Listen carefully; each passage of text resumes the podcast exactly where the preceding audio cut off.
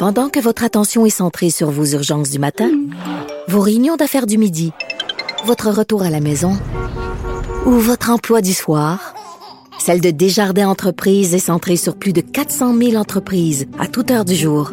Grâce à notre connaissance des secteurs d'activité et à notre accompagnement spécialisé, nous aidons les entrepreneurs à relever chaque défi pour qu'ils puissent rester centrés sur ce qui compte, le développement de leur entreprise.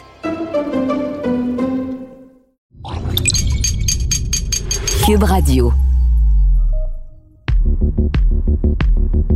Bonjour à tous, ici Gabriel Gélina du Guide de l'Auto. Montez à bord avec moi pour cette série de podcasts au cours de laquelle il sera question de performance, de technologie, d'histoire et surtout de notre rapport avec l'automobile.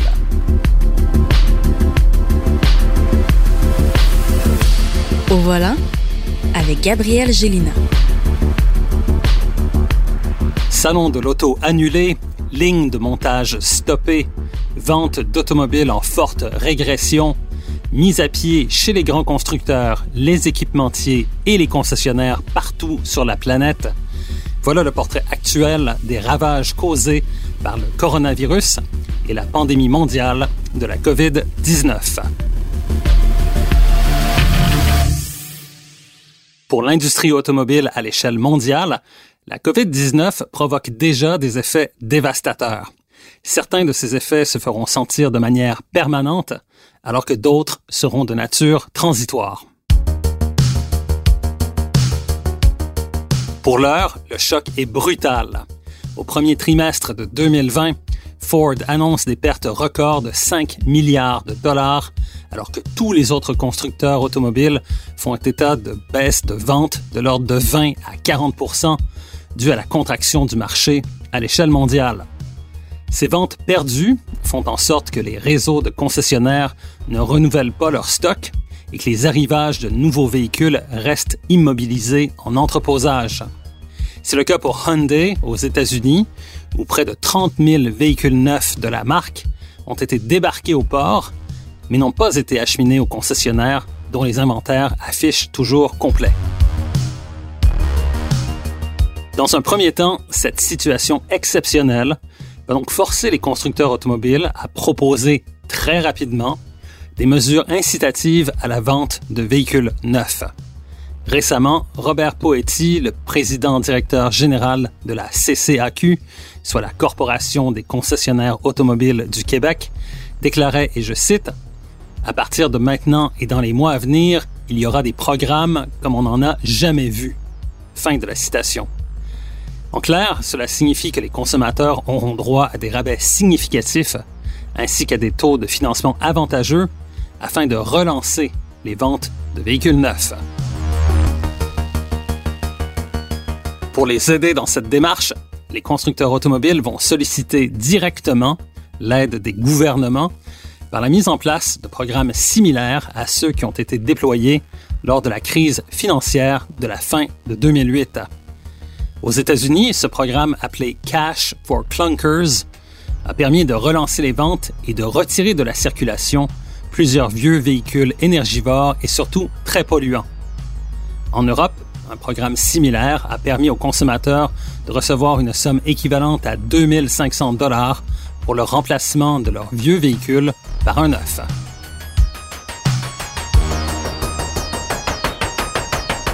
Déjà en Europe, Plusieurs voix se font entendre pour la mise en place d'un programme semblable, mais qui permettrait aussi cette fois de stimuler de façon significative les ventes de véhicules électriques ou hybrides et ainsi d'accélérer la transition qui s'opère actuellement dans l'industrie. C'est le cas notamment en Allemagne, où la haute direction de constructeurs comme BMW et Volkswagen ainsi que le lobby des constructeurs automobiles européens, de même que plusieurs politiciens représentant des localités où l'industrie automobile est bien établie, voient d'un très bon œil la mise en place rapide d'un tel programme.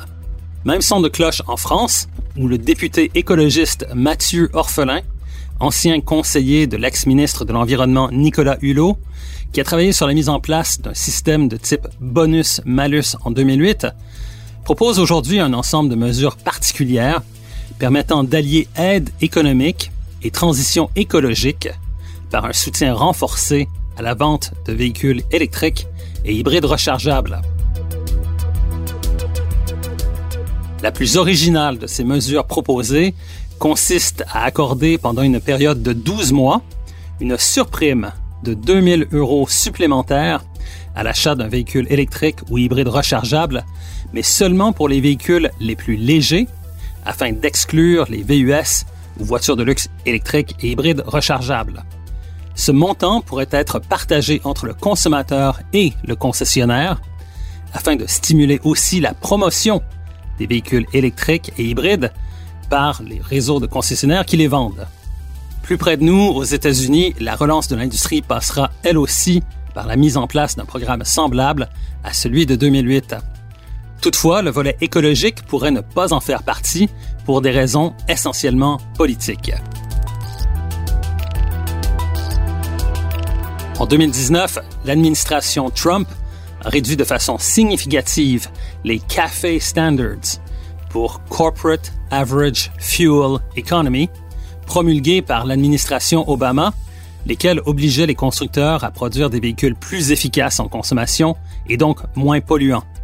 2020 est une année électorale aux États-Unis et les États du Michigan, de l'Ohio et plusieurs autres où l'industrie automobile est bien établie sont ce que l'on appelle des battleground states au collège électoral américain qui sont donc essentiels à la réélection de Trump.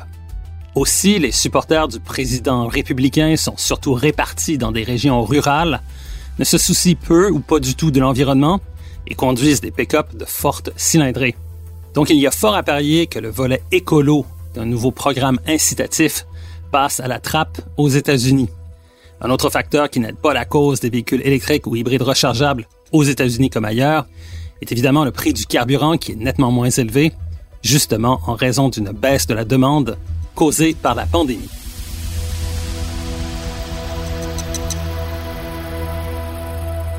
En 2008, le programme incitatif du gouvernement américain, lequel n'a duré que deux mois, avait coûté 3 milliards de dollars, mais avait produit des retombées estimées à 14 milliards. Pour 2020, on s'attend à ce que la durée du programme soit plus longue, probablement sur six mois, et que le gouvernement soit sollicité à la hauteur de 10 milliards pour des retombées estimées à 50 milliards. Une chose est certaine, la pandémie a forcé les constructeurs et les concessionnaires à revoir l'ensemble de leurs pratiques, particulièrement en ce qui a trait à la vente en ligne, un procédé déjà utilisé par des marques comme Tesla et Genesis, entre autres. Au final, plusieurs analystes s'attendent à ce que la réduction du volume des ventes chez les constructeurs entraîne une consolidation de l'industrie, car certains fabricants ne seront pas en mesure de survivre à cette crise et pourraient soit disparaître du paysage automobile ou être absorbés par d'autres constructeurs par le biais d'acquisition ou de fusion.